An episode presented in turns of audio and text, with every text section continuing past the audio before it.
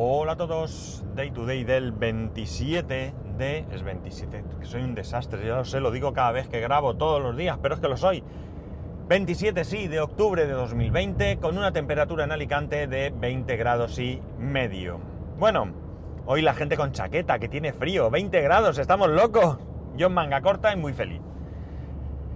Bueno, eh, ayer os hablé del tema, ayer fue, ¿no? Del tema del servidor y demás que lo quería limpiar y tal, bueno, no me he podido aguantar. Esta mañana, como iba con mucho tiempo, lo he cogido, le he pegado una limpieza exterior que tenía bastante pelusa y lo he enchufado. He conectado un switch, ahora os comentaré. Y he conectado el servidor, el time capsule y el hub de Philips, el Philips eh, Hue, el hub de Philips Hue.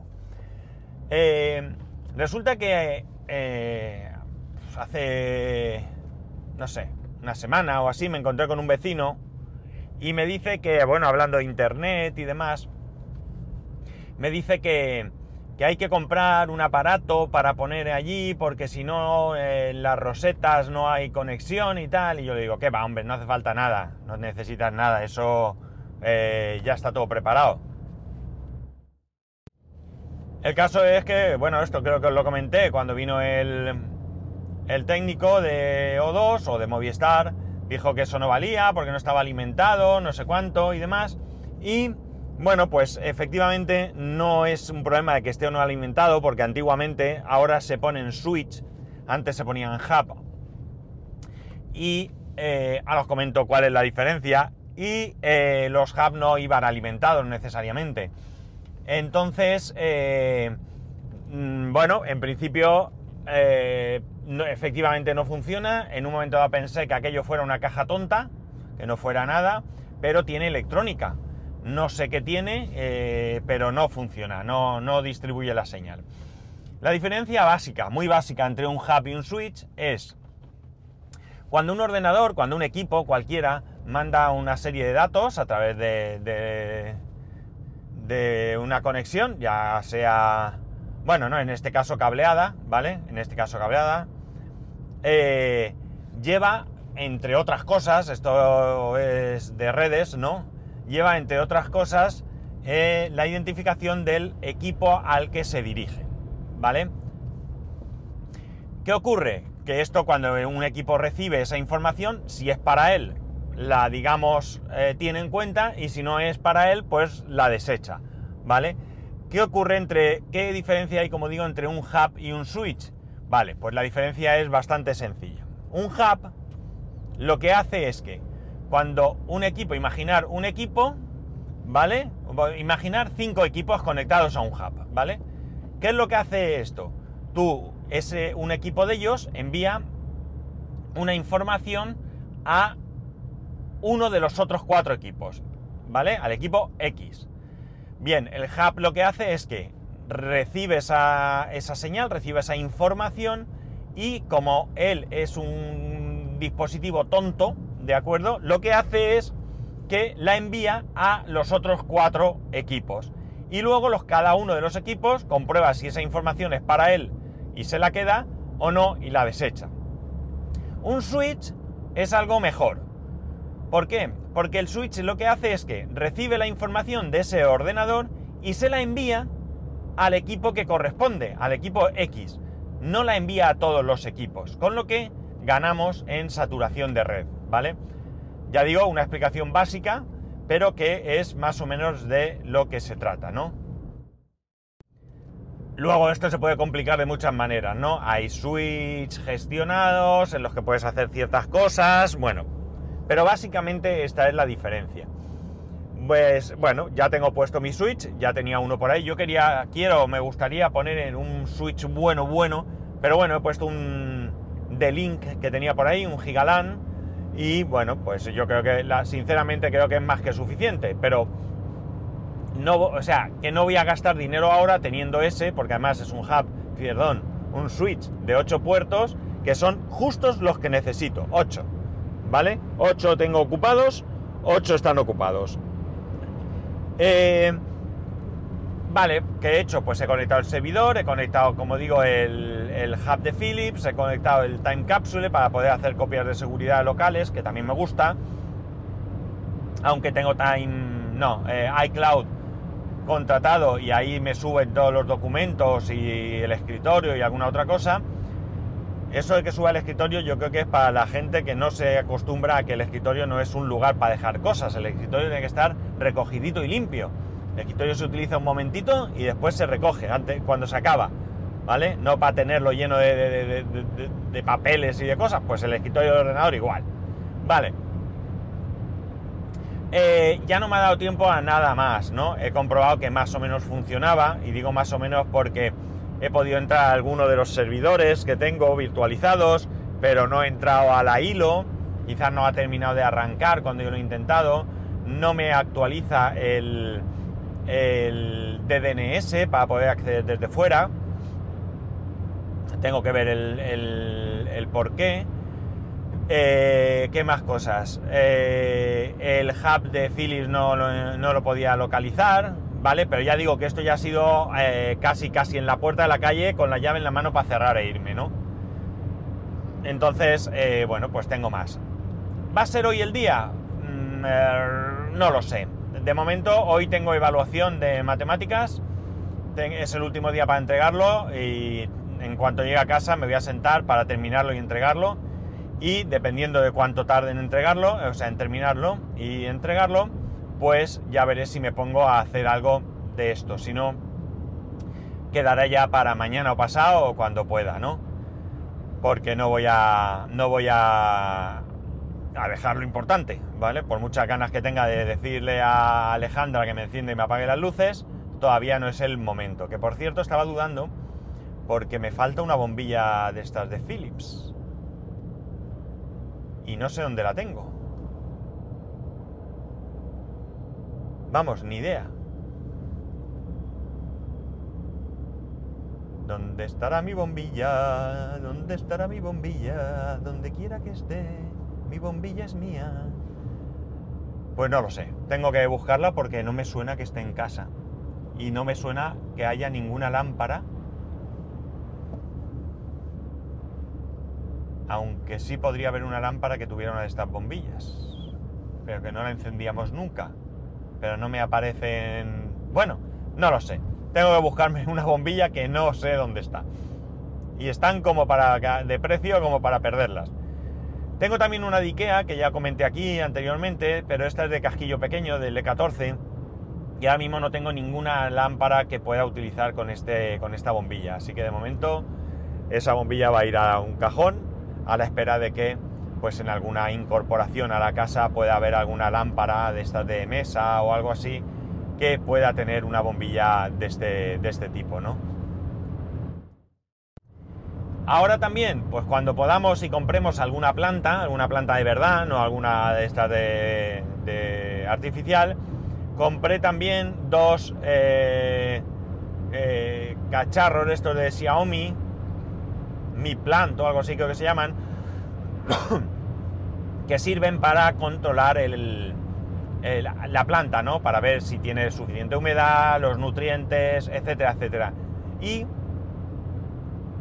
también, eh, bueno, como van por Bluetooth, pues compré unos eh, dispositivos, no voy a dar mucha explicación aquí, ¿vale? Para poder enlazarlos junto a Home Assistant. Y de esa manera que en Home Assistant me salga todo el tema de eh, pues la planta, cómo está, si le falta agua, si le falta humedad, si hay que echarle abono o lo que sea. A ver si con eso conseguimos que las plantas nos vivan más tiempo. Porque lo nuestro con las plantas, pues es la verdad que bastante lamentable, ¿no? No nos duran las pobres. Eh, la domótica todavía no he conseguido llamar porque hoy me he acordado y tenía un hueco, pero que no tenía el número de teléfono donde llamar. Así que nada, se acabó la domótica por hoy. Tengo que acordarme y eh, hoy o mañana coger antes de ir a trabajar, coger el número y llevármelo para avisar y que me instalen lo que resta de domótica. Eh, más cosas, más cosas. Eh, pues no mucho más, ¿no? No mucho más. En el momento que ya tengo el servidor, Ahora mismo me es muy sencillo acceder a él porque como en el estudio todavía no tengo eh, el mueble donde va a ir el servidor, está puesto ahí en el suelo de cualquier manera, ¿vale? Con el time capsule encima y el hub de Philips encima. Y bueno, pues de apagarlo y sacarlo a la terraza y pegarle una buena limpieza es muy fácil, ¿no? Sobre todo tengo que conseguir el filtro para evitar que le entre toda esa roña que le entra. Y me gustaría tener un soplador. Pero la verdad es que me pica mucho comprar un bote de aire que valen una pasta para, para limpiar esto. Así que no sé, si tuviera un aspirador de los que en vez de aspirar también soplan, pues también lo haría. Aunque hay mucha gente que no es partidaria de soplar. ¿De acuerdo? Pero bueno, yo lo he hecho toda mi vida y no me ha ido mal. ¿vale? Hay que tener mucho cuidado. Sobre todo con estos botes de aire, hay que tener mucho cuidado porque pueden eh, soltar humedad, ¿vale? Sale, es un gas, sale muy frío y, eh, bueno, sobre todo si en vez de eh, echar el, aire con el bote, digamos, el, el pulsador hacia arriba, por donde expulsa el aire, lo pones al contrario, hacia abajo, ahí te va a soltar agua como si no hubiera un mañana. Entonces, eso una cosa. Y otra es que no hay que pegar eh, echar aire ahí y, gastar el bote de una vez. Hay que echar pequeños toques de aire para ir eliminando el polvo, ¿no? Sale a bastante presión y hay un rumor, que yo no lo he vivido nunca, de que hay quien ha podido hacer saltar componentes de una placa a causa de la presión del aire. Yo ya digo, yo no lo he vivido nunca, no sé si puede ser o no. Es posible que si algún componente no está bien soldado, pues eh, pudiera saltar, pero vamos, tampoco creo que, que esto sea lo habitual, ¿no? Pues me queda eso, pegar una buena limpieza y está bastante organizado, así que no tengo más que ponerme con eh, configurar todo, ¿no? Porque la verdad es que todo el tema de Home Assistant lo tenía un poco chapucero. De hecho, me estoy planteando incluso empezar de cero, ¿no? No aprovechar la instalación que tengo y desde cero borrarlo todo y empezar con ello, ¿no? Pero esto es algo que me tengo que plantear, todavía no, no lo sé. No lo tengo claro todavía. Eh, porque creo, tampoco creo que esté muy marraneado, ¿vale? Muy, muy lleno de, basurilla, ¿vale? Y lo que está hecho, está hecho. Eh, más cosas así. Bueno, pues poco a poco. Ah, me ha llegado por fin compré un dispositivo que no recuerdo ahora cómo se llama, es muy conocido, muy conocido, conocidísimo, que sirve para, a través de ese dispositivo, controlar otros dispositivos que vayan a través de infrarrojos, ¿vale? Eh, mm, este dispositivo lo puedes conectar a, Alejandra, al Google, a no sé si a HomeKit, ¿vale? Y lo que puedes hacer es programar como si fuera el mando a distancia, por ejemplo, de la tele, ¿no? Entonces, configurando el dispositivo y luego configurando algo más desde Home Assistant, ¿vale? Tú puedes coger y decirle, mm, Alejandra, pon, qué sé yo, eh, Mega, y te cambia el canal. O Alejandra, enciende la televisión, o apaga la televisión, o sube el volumen, y se comporta como el mando a distancia. Una tontería más porque realmente con el mando en la mano no hace falta mucho.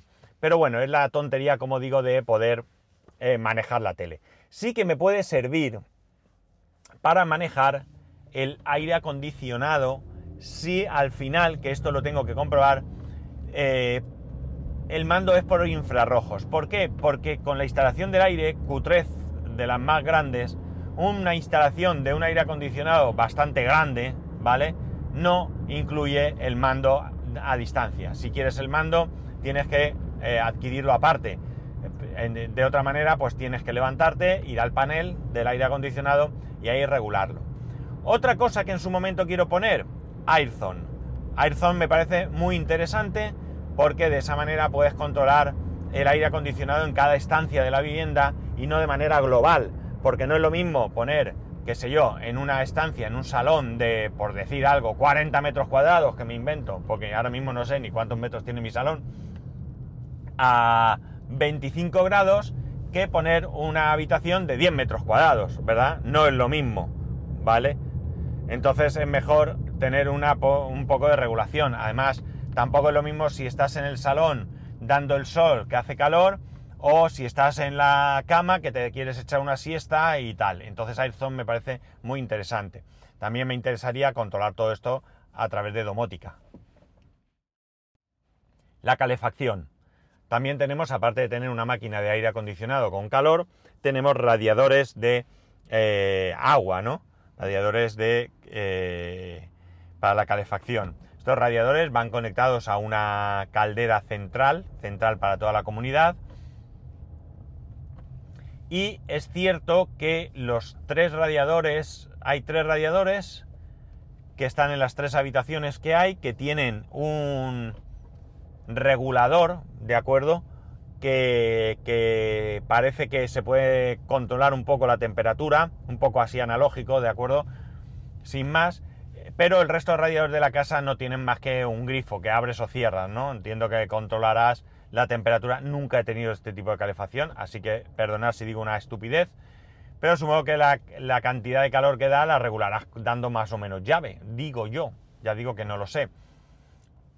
Por tanto, mi intención también sería poco a poco, porque esto sí que es caro, y ahora mismo voy a ver cuántos radiadores hay si no me equivoco, hay uno, dos, 3, 4, 5, 6 radiadores, más dos toalleros radiador de estos que hay en, la, en los baños, ¿vale?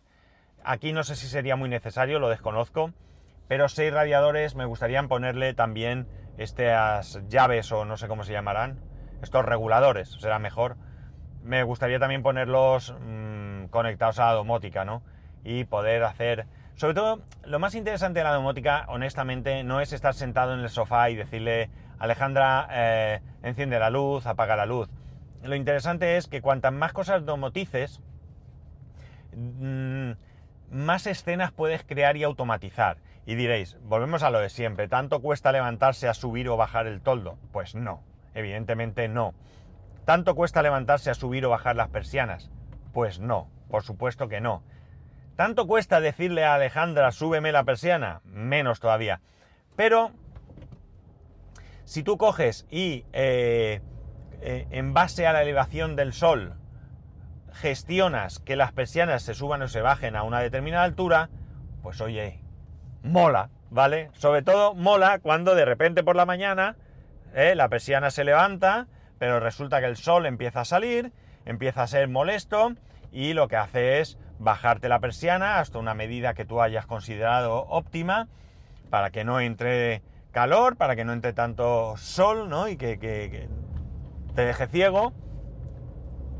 Y conforme el sol va subiendo y va eh, dejando de dar tanto sol, pues las persianas se pueden subir. Volvemos a lo mismo. ¿Es necesario? Pues no. De claro que no es necesario. La inmensa mayoría de los seres humanos, ¿vale? Tenemos, porque yo ahora mismo me puedo incluir, como mucho la posibilidad de subir o bajar las persianas con un pulsador. Ya está bien, ya está bien.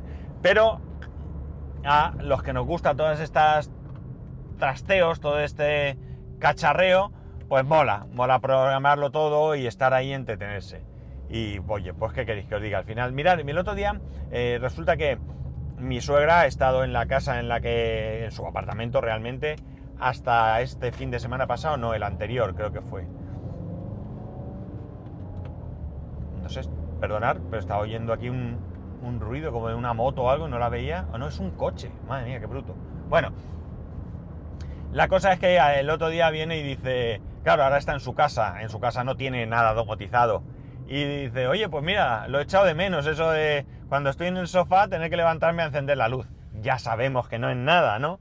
Pero cuando estás en el sofá, estás haciendo algo y de repente ves que no tienes suficiente luz y dices, Alejandra, enciéndeme la luz y te la enciende y sigues con lo tuyo, pues oye, mola y es cómodo. Así que poco a poco iré domotizando. La verdad es que me gusta el tema de la domótica, creo que se pueden hacer muchísimas cosas. En los grupos de Telegram, estoy metido en un par de grupos de Telegram donde van contando lo que van haciendo y la verdad es que hay montones de cosas que hacer esto es inacabable y lo más divertido es que no es necesario ir a morir a un sistema domótico comercial. Muchas cosas te las puedes hacer tú. Eso sí, yo recomiendo que al final vamos a jugar con electricidad, que seamos conscientes de lo que hacemos y cómo lo hacemos, no tengamos un susto, ¿no? eh, y caigamos en el error de pensar que esto lo hago como sea y luego tengamos un, un accidente, ya bien porque nos dé a nosotros la corriente o bien porque se produzca un incendio o cualquier cosa, ¿vale? Ser muy precavidos y hacer todo lo que os apetezca, pero con mucho cuidado y con mucho, eh, eh, con mucho asesoramiento, mucha información, ¿vale? Que, no tengamos luego disgustos. Y nada más, hasta aquí llegado. Ya sabéis que podéis escribirme a arroba spascual, spascual el resto de métodos de contacto en spascual.es barra contacto. Un saludo y nos escuchamos mañana.